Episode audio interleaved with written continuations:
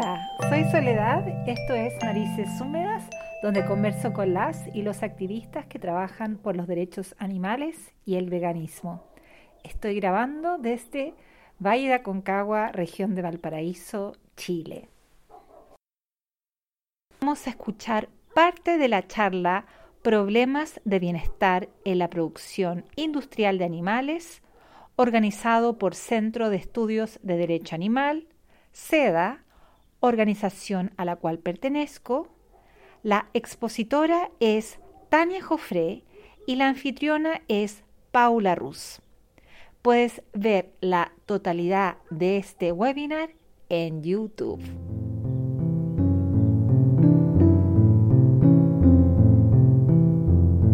Hola, buenas tardes.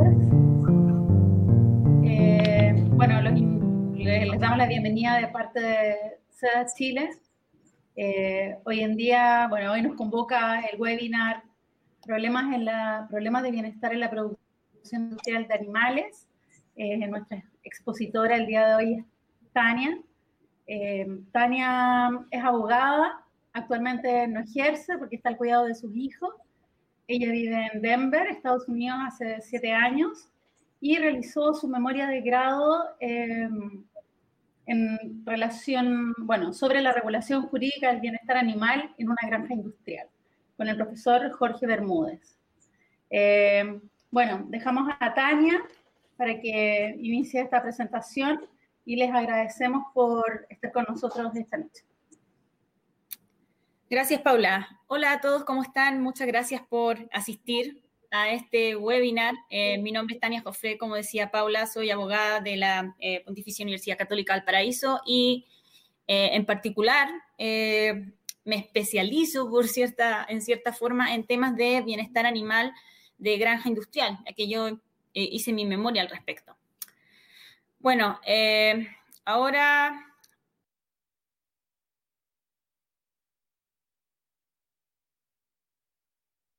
vamos a ver el tema que eh, nos lleva a venir aquí, que son los problemas de bienestar en la producción intensiva de animales. Bueno, eh, antes de ir derechamente al tema de los problemas de bienestar animal, es menester que nosotros hablemos de qué eh, se trata esto de la explotación intensiva de animales. en general, cuando hablamos de explotación de animales, nos referimos a el aprovechamiento que hace el ser humano eh, de eh, los animales mismos y de sus productos.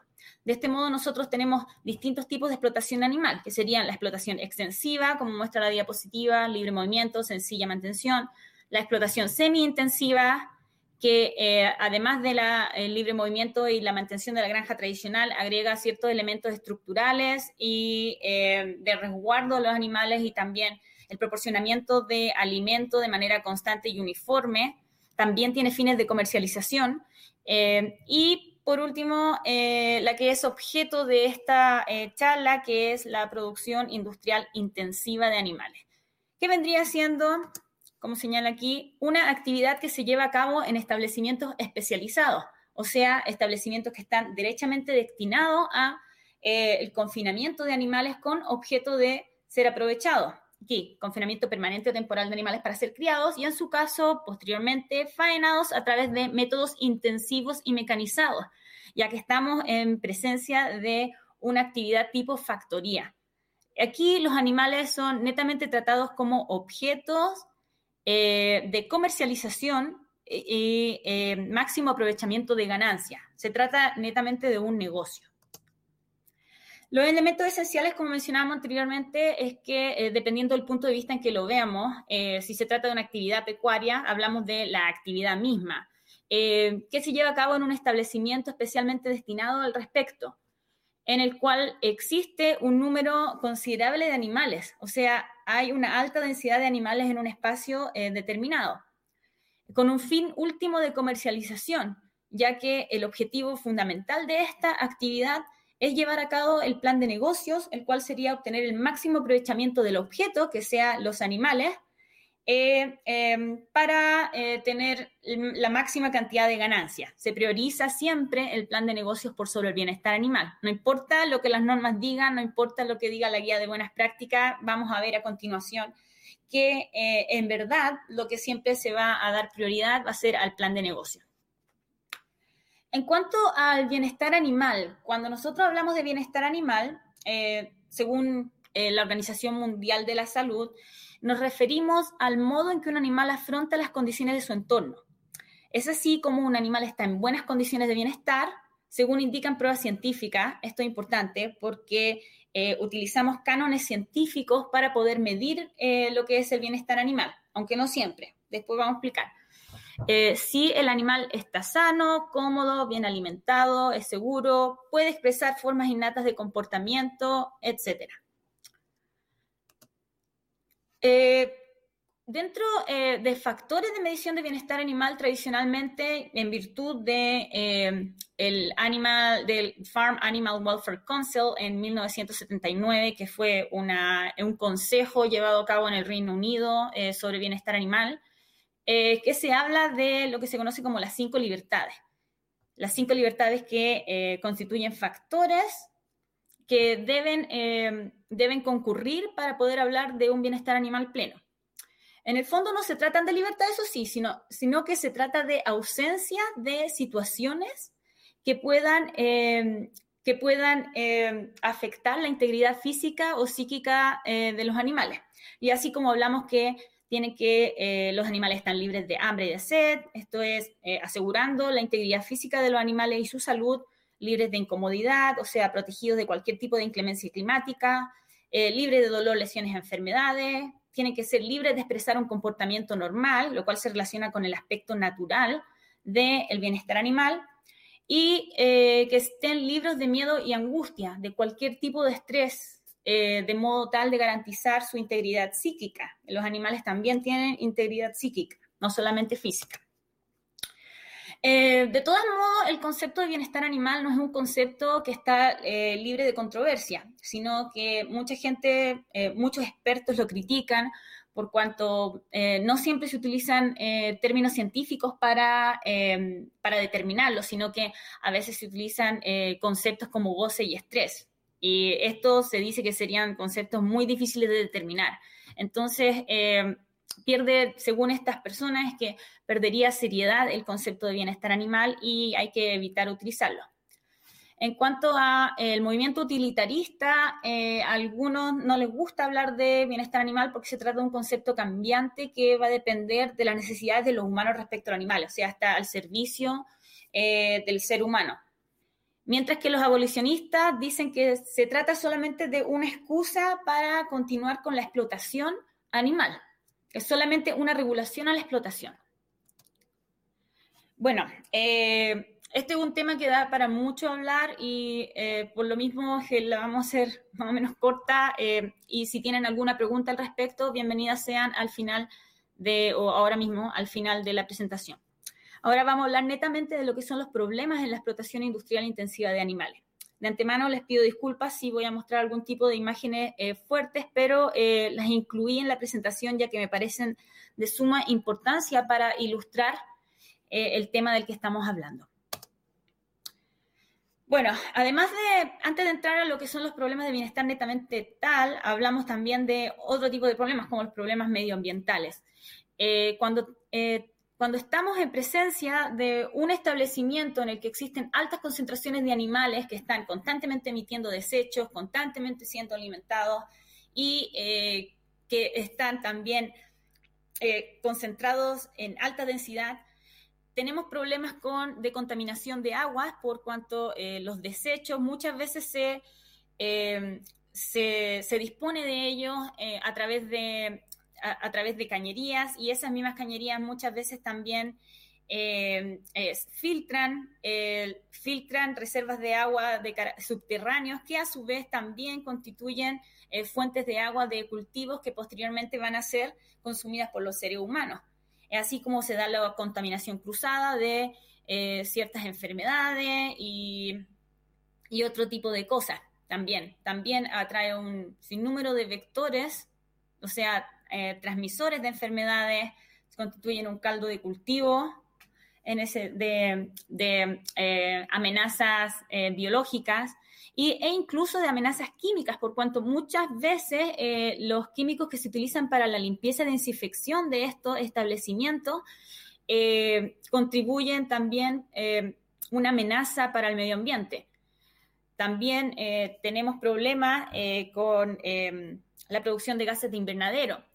El 15% de los gases invernaderos a nivel mundial se dice que encuentran su origen en eh, la explotación industrial del ganado bovino. O sea, es una cantidad considerable. También tenemos problemas sanitarios que están íntimamente relacionados con lo que acabamos de ver, como la contaminación de los aguas, eh, que constituye una propagación de enfermedades, especialmente como el E. coli. Eh, se utiliza indiscriminadamente antibióticos con objeto de, de, engordar de manera más rápida y artificial a los animales, lo cual desemboca en la creación de superbacterias. también muchas veces se altera artificialmente la alimentación de los animales con objeto también de hacerlos engordar en el máximo tiempo posible. Es así como el proporcionamiento de granos se ha eh, visto íntimamente relacionado, el proporcionamiento de granos em, al ganado vacuno se ha visto íntimamente relacionado con la aparición de la superbacteria E. coli, que eh, tiene un carácter mortal.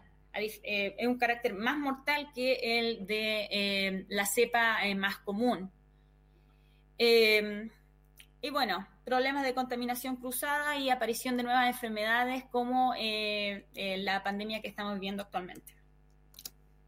Ahora, entremos netamente a los problemas de bienestar animal.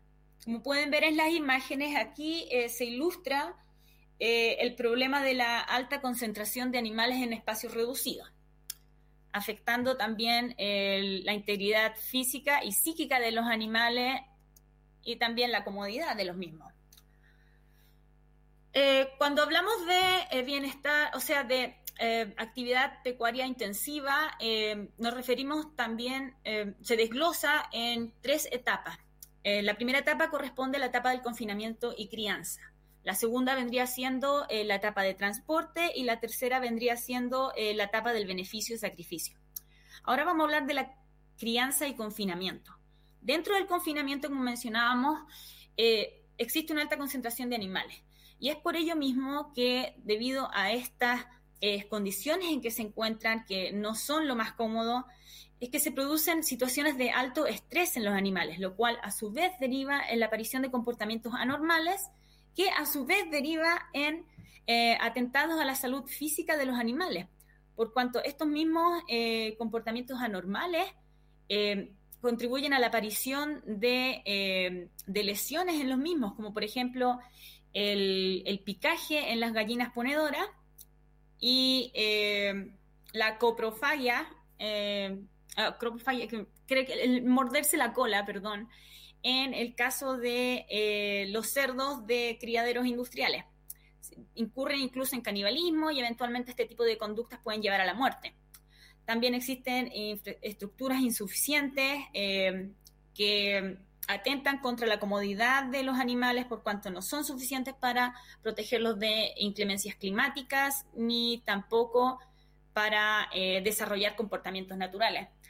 Las jaulas de batería, por ejemplo, en el caso de las gallinas, eh, son tan pequeñas algunas que ni siquiera permiten al animal abrir sus alas en toda su extensión. O sea, ni siquiera pueden hacer eso. Eh, hablamos ya anteriormente de la eh, alimentación artificial y del suministro de antibióticos, que constituyen eh, problemas en sí mismos.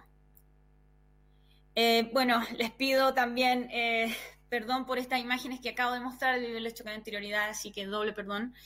pero esto ilustra también las condiciones en que se encuentran estos animales al no contar con estructuras eh, suficientes para garantizar su, su bienestar.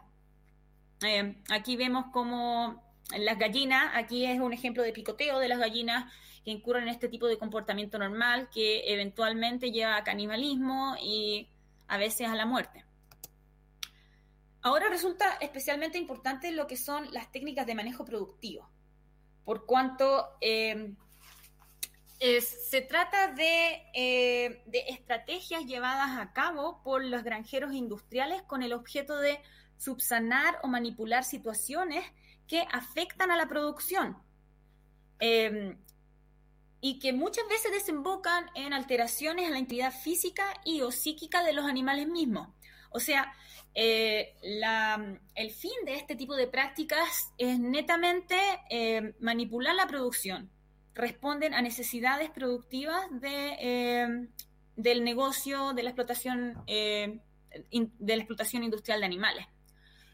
Dentro de las técnicas de manejo productivo encontramos eh, mutilaciones, como el despique, el descorne, el corte de cola, perforaciones de corte de oreja, alteración de procesos naturales, como sería la pelecha forzada, que después voy a hablar de ella en particular, eh, proporcionamiento de alimentos no naturales con objeto de engorde, sustancias químicas y hormonas también que se utilizan para que los animales engorden o incluso para alterar ciclos naturales eh, de ovulación, por ejemplo, en el caso de las gallinas ponedoras, y eh, privación de nutrientes esenciales para obtener, eh, por ejemplo, carne de ternera o para inducir una muda forzada.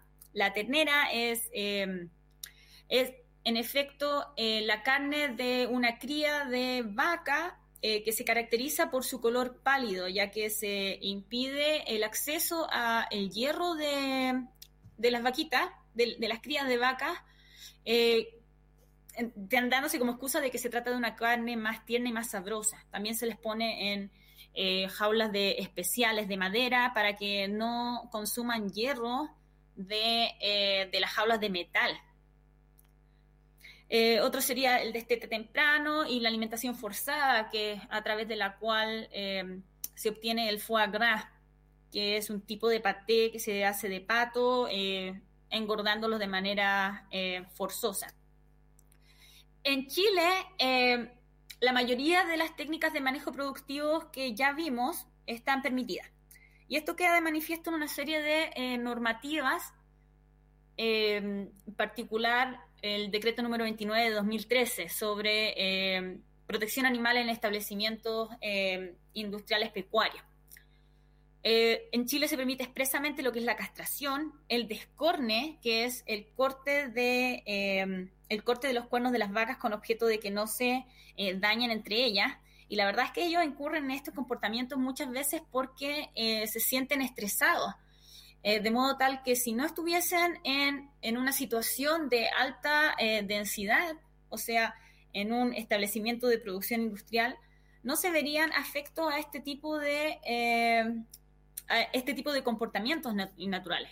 Entonces se consideran, los productores consideran que eh, la mejor forma de lidiar con estos comportamientos eh, innaturales, o sea, no naturales, artificiales, eh, vendría siendo a través de mutilaciones, como el, despique en el caso de las gallinas y el corte de cola en el caso de los cerdos de criadero.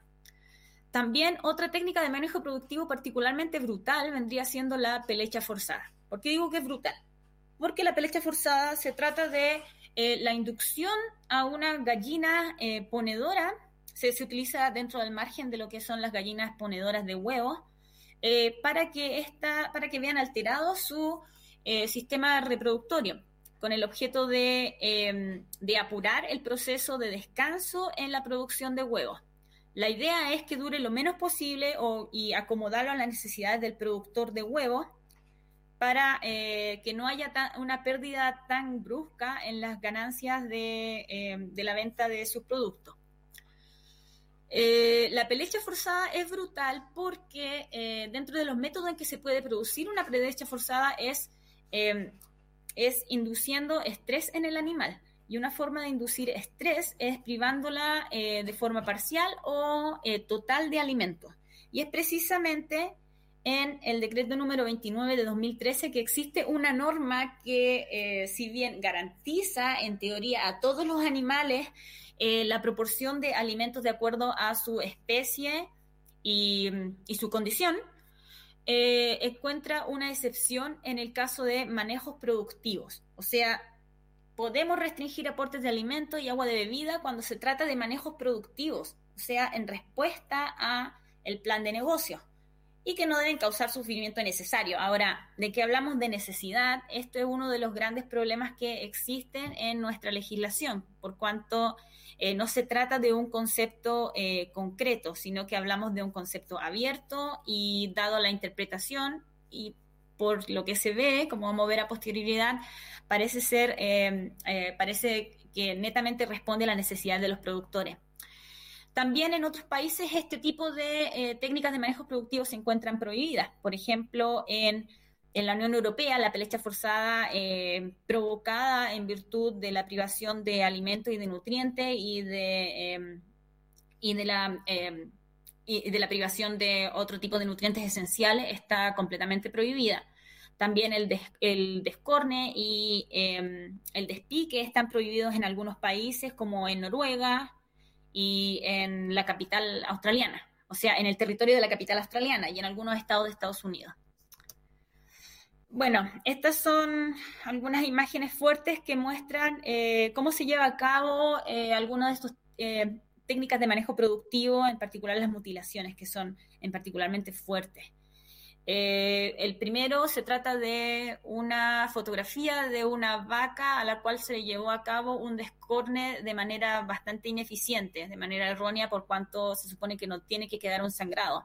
Aunque de todas formas, en ninguna parte, al menos en nuestra legislación, aparece que el descorne tiene que hacerse sin anestesia. Es más, el legislador entrega la opción de hacerlo sin anestesia cuando sea conveniente para el proceso productivo.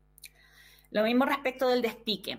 Eh, se establece que, eh, según eh, la guía sobre las buenas prácticas de bienestar animal en los diferentes sistemas de producción de huevos, que regula el despique y la pelecha forzada en gallinas ponedoras, el despique se tiene que realizar dentro de los 10 días, de los primeros 10 días de nacido de un pollito y no es necesario proporcionar anestesia tampoco. Eso sí, se tiene que hacer con cuchilla y por personal capacitado. Y por otra parte tenemos el corte de cola, que también se hace en lechones, tiene que hacerse en animales recién nacidos y que tampoco se exige el proporcionamiento de anestesia. La normativa nacional aplicable respecto a eh, lo que es el confinamiento y crianza en animales de producción industrial está eh, dada por la Ley 20.384 sobre protección de animales, que establece el principio fundamental en cuanto a garantizar un mínimo de protección, evitando el maltrato y el deterioro de la, de la salud de los animales sujetos a la producción industrial. También se establece el deber del tenedor de un animal que lo tenga a todo título, de, cuidarlo y proporcionarle alimento y albergue adecuados, de acuerdo a las necesidades que tiene eh, como especie. Ahora, el problema que surge aquí es que, eh, ah, perdón, eh, la otra regulación específica que existe en esta materia es el decreto número 29 de 2013, que es sobre protección de animales durante su producción industrial. El problema es que solamente se refiere a animales sujetos a explotación industrial, de modo tal que eh, aquellos animales que eh, son eh, explotados con fines de comercialización, pero que no, que, que, no se enmarcan dentro del concepto de explotación industrial, no vendrían siendo protegidos por este decreto. Este mismo decreto contiene ciertas normativas de interés, como la exigencia de manipulación por parte de personal capacitado para llevar a cabo ciertas eh, ciertas operaciones de carácter quirúrgico, eh, uso de anestesia como alternativa, como mencioné anteriormente, no se exige el uso de anestesia en el caso de las mutilaciones y deberes de proporcionar bebida y alimentación adecuada, etcétera. Eh, algo que llama la atención de esta normativa es que Chile no exige en ninguna parte no exige en ninguna parte requisitos a estructuras de confinamiento, como sí ocurre en otras legislaciones, como la Unión Europea. Cuando hablamos de gallinas ponedoras, por ejemplo, se exige que eh, las gallinas, eh, que no hayan más de nueve gallinas por metro cuadrado dentro de un establecimiento de producción pecuaria. Bueno, voy a mostrarle algunas imágenes que pueden ser un poco fuertes para algunos, les pido disculpas de antemano y que son para ilustrar eh, la vida de estos animales dentro del confinamiento industrial. Y tenemos, eh, voy a hacer particular hincapié en lo que es la última imagen, la tercera imagen, que como ven son eh, un montón de pollitos, varias gallinas, eh, que están dentro de un sistema libre de jaulas, que sin perjuicio de ser superior en cuanto al bienestar animal respecto de las jaulas de batería, de todas formas cuenta con problemas de, de densidad, de concentración indiscriminada de animales y no garantiza tampoco eh, las cinco libertades que deben existir para la existencia de un bienestar animal pleno. Ahora pasamos a la etapa 2, que es la etapa de transporte. El transporte de animales también cuenta con varias situaciones que afectan al bienestar de los animales, precisamente derivado de eh, situaciones de, eh, de alta densidad y de de maltrato físico netamente, porque muchas, no existe un límite a la duración de este viaje y muchas veces también eh, se trata de, eh, viajes que, mm, que, no son terrestres y que también tienen un carácter internacional. Eh, también, también se, se, regula el viaje por vía marítima y el viaje por vía aérea. Los problemas que derivan del transporte están relacionados con falta de estructuras adecuadas para garantizar la comodidad básica de los animales, como ven en la foto. O sea, eso no se ve muy cómodo que digamos. Además que no existe, por lo menos en nuestra legislación, un límite eh, de tiempo total para el viaje en el que debe existir. Lo que sí existe es un límite legal eh, de 24 horas para proporcionarles agua y bebida, para proporcionarles agua y alimentos. O sea, eh, y esto eh, queda a discreción de la persona que está a cargo. O sea, si les toca un día particularmente caluroso y no han transcurrido 24 horas y simplemente a la persona que lleva a cargo el transporte no se le dio la gana de parar y proporcionarles agua, eh, no tiene la obligación legal de hacerlo. Tiene que ser 24 eh, horas es el límite legal, si bien se establece que se pueden hacer ciertas excepciones en atención a en atención al viaje y al tipo de especie que se está transportando.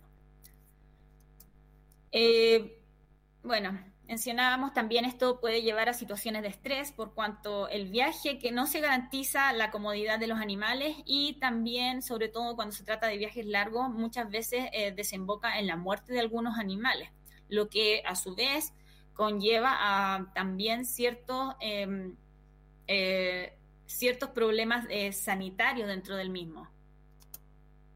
Eh, en Chile, la regulación del, em, transporte en la industria pecuaria intensiva eh, queda encargado también a la ley 20.380 y a su decreto complementario, el reglamento complementario, el decreto número 30 de 2013 sobre protección en el transporte de animales. El principio rector vendría siendo un traslado evitando, evitando, no eliminando, el máximo suficiente sufrimiento innecesario. Y nuevamente utilizando esta voz innecesaria, completamente desprovisto de, eh, de una eh, eh, de sustancia.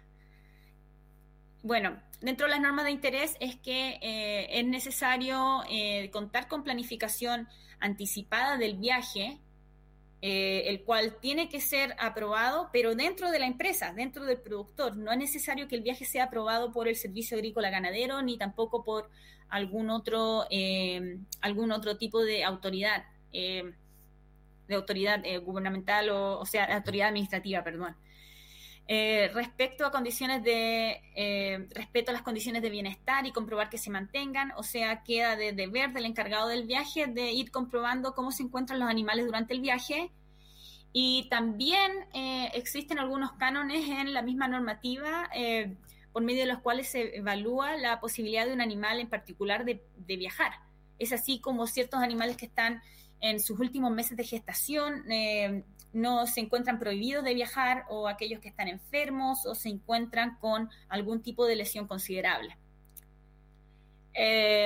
como mencionaba anteriormente, si el viaje dura más de 24 horas o según la necesidad de la especie y categoría, aunque como mencioné también omite consideraciones al tipo de viaje y las condiciones del viaje mismo, condiciones climáticas, por ejemplo. El encargado del viaje tiene el deber de proveer agua y alimentos y también el deber de eh, proporcionarles un descanso por ocho horas en lugares autorizados por el Servicio Agrícola Ganadero. Estos son algunos de los factores a considerar para el transporte de animales eh, al, momento de, de, elaborar el plan de viaje. Como ven, se trata de, en, el principio, el factor animal, sería cuáles son las características específicas de la especie misma, el ambiente, de todas formas, bueno, las condiciones climáticas, aquí se mencionan. Eh, el punto importante que hay que mencionar acá es que esto no se tratan de eh, factores, no todos al menos, que sean exigidos por, eh, por, la autoridad administrativa, ni mucho menos por el legislador, sino que se trata de factores establecidos por guías, por buenas prácticas, guías de buenas prácticas de, de ciertas empresas, en este caso sería Agrocolún o de asociaciones de productores, pero eh, carecen de carácter vinculante, al menos a nivel normativo. En la etapa 3 hablamos de eh, la etapa de beneficio de animales. Eh, beneficio y sacrificio de animales. Ahora, cuando hablamos de beneficio, nosotros nos referimos a la muerte de un animal cuando éste ha sido destinado para el consumo humano. O sea, tiene por objeto eh, el aprovechamiento del animal mismo y de sus productos. En el caso de lo que, del animal que es necesario eh, darle muerte para consumir sus productos, la carne o las pieles en algunos casos.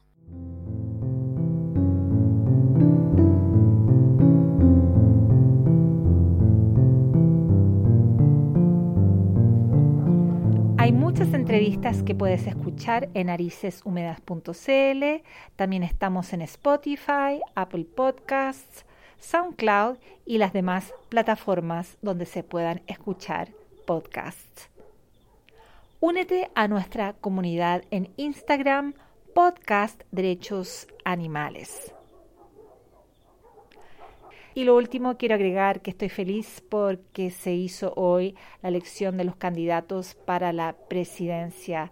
Y es interesante saber que, por ejemplo, el candidato Boric convocó a, las y los activistas para que le diéramos ideas para trabajar por los animales. Así que, y está en su proyecto, está en su, en su, en su propuesta presidencial, los animales están incluidos. Así que vamos a ver cambios. Estamos viviendo en tiempos difíciles, pero con esperanza. Gracias por escuchar y compartir Narices Húmedas y nos estamos escuchando.